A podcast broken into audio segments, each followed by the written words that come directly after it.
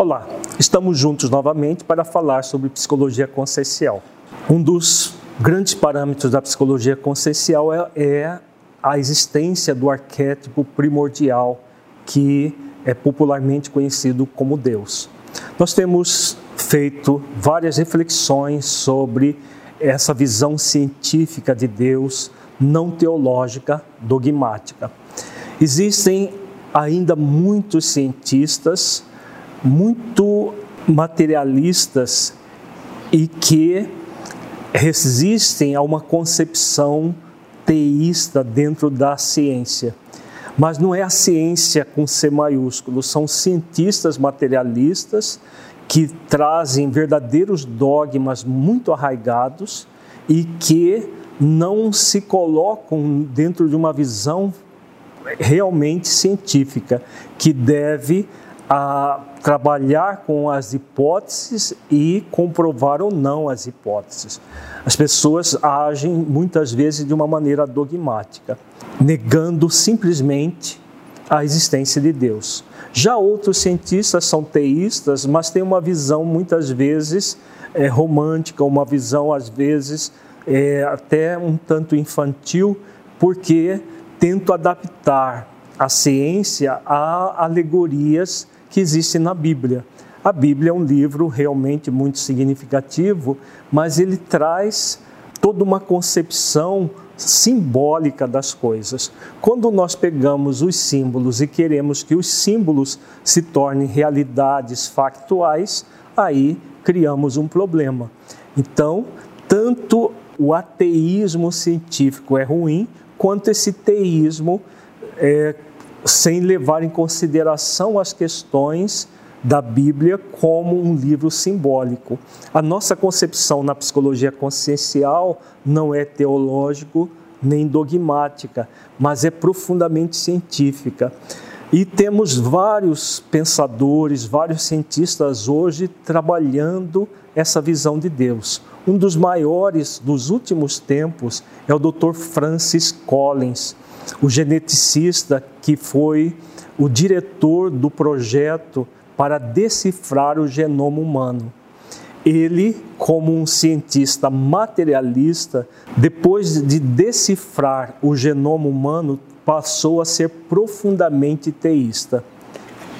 Ele escreveu esta obra maravilhosa chamada A Linguagem de Deus, na qual ele aborda o DNA com toda a sua complexidade como sendo a linguagem de Deus manifestada no mundo físico. Vejamos o que Francis Collins diz na página 216 do seu livro A Linguagem de Deus. Um cientista apresenta evidências de que ele existe.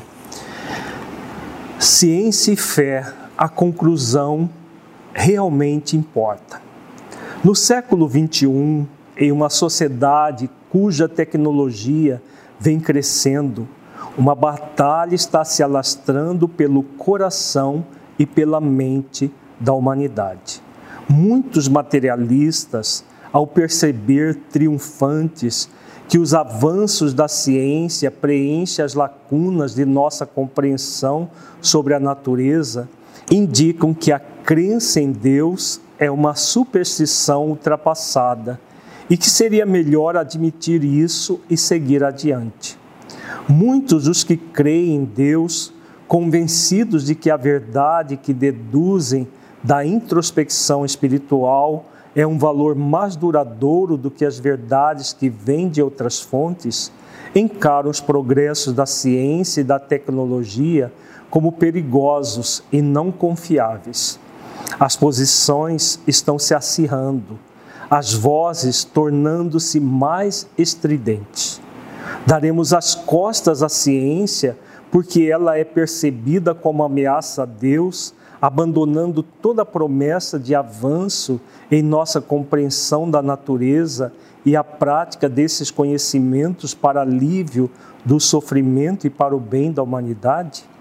Ou daremos as costas à fé, concluindo que a ciência tornou desnecessária a fé espiritual e que agora podemos substituir os tradicionais símbolos religiosos por esculturas da hélice dupla em nossos altares? As duas escolhas são profundamente perigosas. Ambas negam a verdade. Ambas reduzem a nobreza da humanidade. E ambas são desnecessárias. O Deus da Bíblia é também o Deus do genoma. Pode ser adorado na catedral ou no laboratório. Sua criação é majestosa, esplêndida, complexa e bela, e não pode guerrear consigo mesma. Só nós, humanos imperfeitos, podemos iniciar batalhas assim, e só nós podemos acabar com elas brilhante as reflexões que o Dr. Francis Collins coloca na sua obra. Realmente não deve haver uma briga entre ciência e religião. As duas se complementam. Nós precisamos de uma religião cada vez mais científica e de uma ciência cada vez mais focada na religiosidade, para auxiliar o ser humano a se encontrar a se ver como um ser cósmico, como um ser integral, vivendo neste mundo com um profundo sentido existencial. É essa a visão da psicologia consciencial, um ser cósmico, o ser que sabe quem é, por que está aqui e para onde vai. Agradecemos a sua presença aqui conosco e até o nosso próximo vídeo.